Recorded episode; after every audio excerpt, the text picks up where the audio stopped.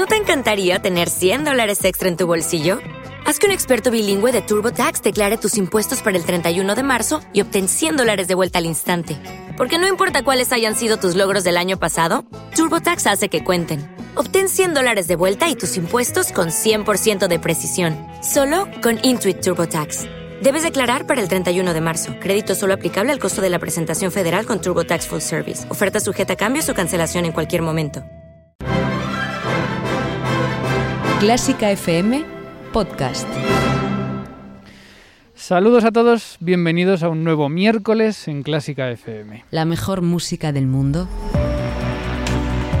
en Clásica FM. Y los miércoles son tiempo pues de varias voces, de rotaciones, y hoy me acompañan dos de ellas. Isabel Roch, bienvenida. Hola. Gracias por venirte otra, otra vez hasta aquí. Hasta, Me esta estatua de encanta este parque. Yo me voy a quedar aquí ya. Sí, Eh, podemos comer por aquí, sí. que está bonito. y Isabel Juárez, bienvenida. Hola Mario, ¿qué tal? Pues eh, vamos a hablar rápidamente de vuestros programas, porque además me habéis traído también música y bueno, pues nos tiene que dar tiempo, tiempo a todo. Eh, Isabel Juárez, ¿qué es Antiguayas? ¿Cómo lo definirías para alguien que no haya escuchado tu programa? Pues Antiguayas es una, una nueva visión que de la música que llevamos escuchando, pues mm, de la música clásica que llevamos escuchando ya tiempo aquí en Clásica FM, eh, en el sentido que es todo desde la perspectiva históricamente informada. Entonces, pues bueno, eh, ya que estamos en el año Beethoven, pues habrá un programa de Beethoven, pero bajo este, esta mirada novedosa, con instrumentos originales. Y también me dedico a rescatar perlas del pasado, músicas olvidadas que se están recuperando, que también es una de las, de las cosas que hace el historicismo.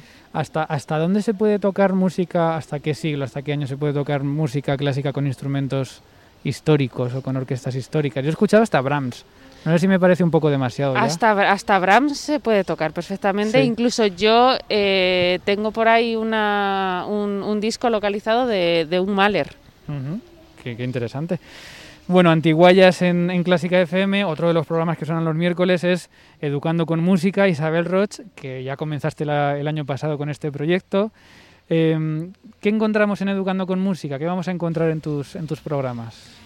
Pues en Educando con Música lo que vamos a encontrar es una intención de acercar la música a todos aquellos que tienen a su alrededor peques, tanto maestros como profesores, educadores y familias, porque la música es un gran ac- acompañante en el crecimiento de los niños.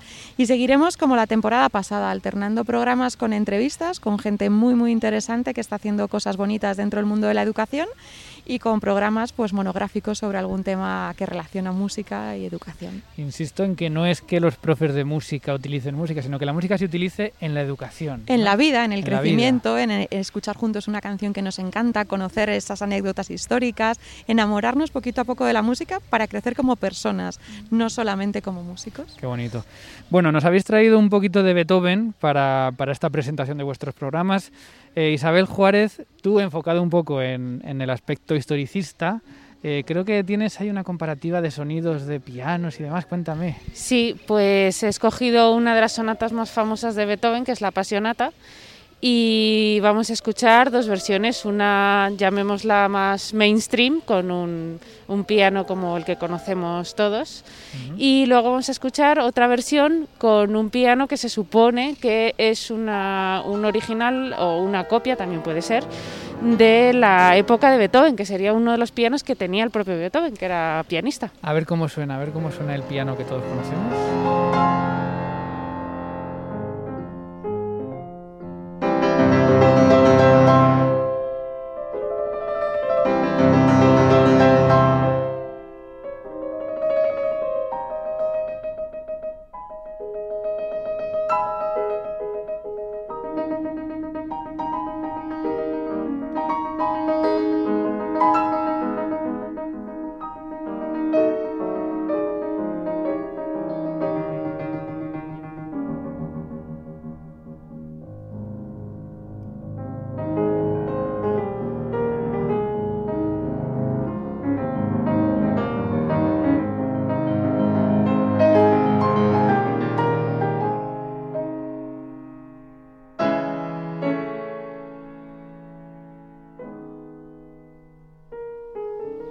Esto yo creo que lo conocemos todo, ¿no? Este sonido de piano Sí. es el que estamos habituados. Sí. Y ahora vamos a escuchar, dices, un piano que podría tener 200 años, ¿no? Un piano de, de la época de Beethoven, Claro. 1800, Claro. Que tiene un sonido muy, muy particular y muy distinto. Tiene un sonido, en mi opinión, pues más cálido, con unos timbres muy, muy diferentes. Son, son unos pianos pues que difieren muchísimo de- del actual, en tamaño, en, en tímbrica, en mecanismo, en todo. ¿Cómo se hace esta adaptación? Ahora lo vamos a escuchar enseguida. ¿Cómo, se, cómo, cómo podemos los músicos adaptar los instrumentos modernos a la sonoridad de los antiguos? ¿Debemos pensar en eso o debemos utilizar lo que tenemos como... Yo creo que para los que los instrumentistas curiosos que les apetece indagar en estas sonoridades del pasado es una fuente de inspiración. El timbre obviamente pues no es algo que se pueda cambiar, sobre todo en el caso de un piano, ¿no? Pero sí que temas de retórica, de articulación, de y bueno, y luego también un poco a nivel de concepción de sonido es el simplemente abrir la mente y cambiar un poco el ideal de sonido de bueno, hoy yo tengo esta herramienta, pero en el pasado tenían otra. Pues vamos a escuchar si quieres esta apasionata ya con, con el piano historicista, piano de la época de Beethoven.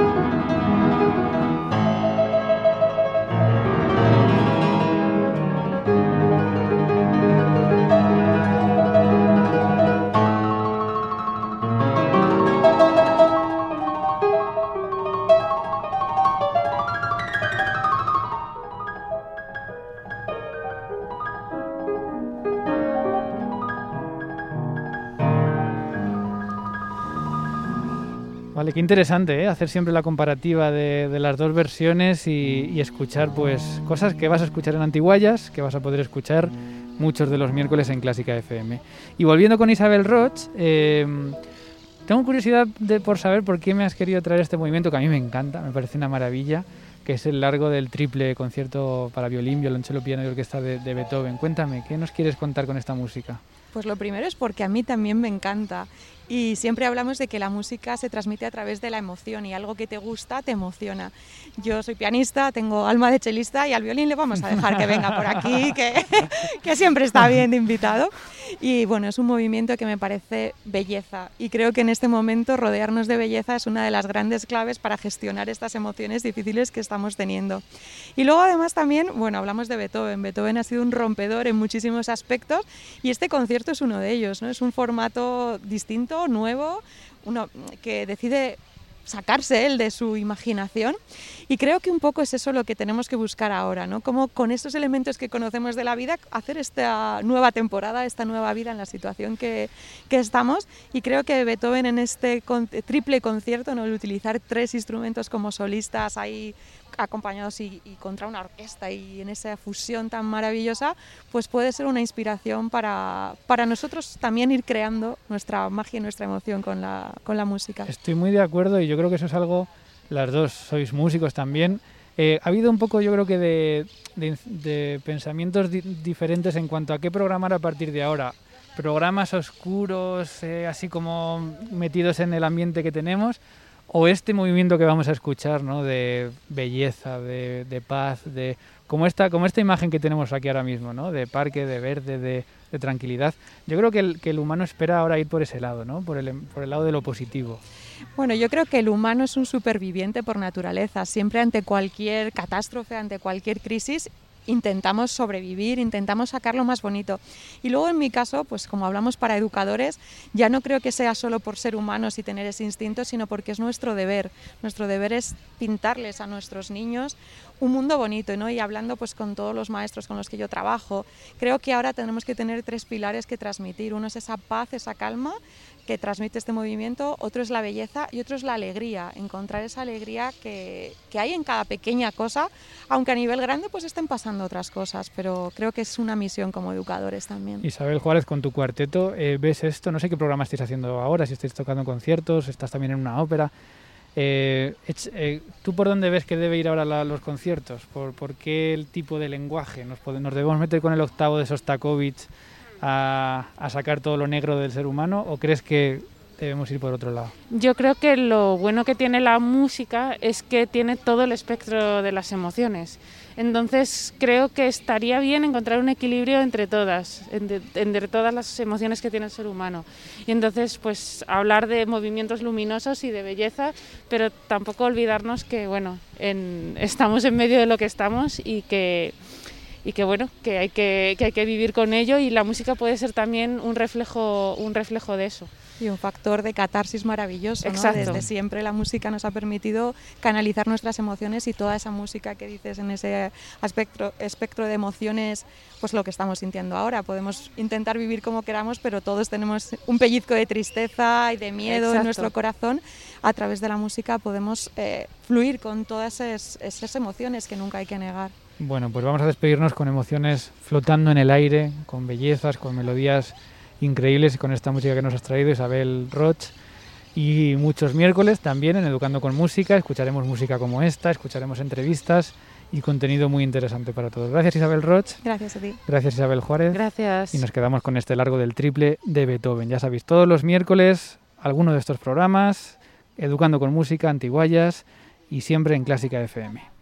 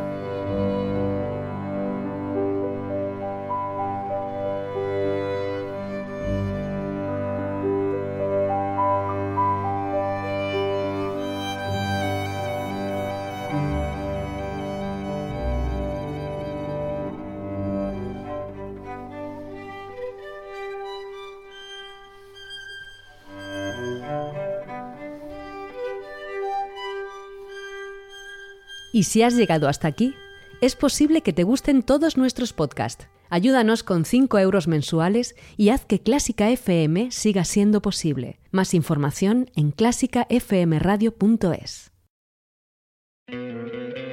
¿No te encantaría tener 100 dólares extra en tu bolsillo? Haz que un experto bilingüe de TurboTax declare tus impuestos para el 31 de marzo y obtén 100 dólares de vuelta al instante. Porque no importa cuáles hayan sido tus logros del año pasado, TurboTax hace que cuenten. Obtén 100 dólares de vuelta y tus impuestos con 100% de precisión. Solo con Intuit TurboTax. Debes declarar para el 31 de marzo. Crédito solo aplicable al costo de la presentación federal con TurboTax Full Service. Oferta sujeta a cambios o cancelación en cualquier momento.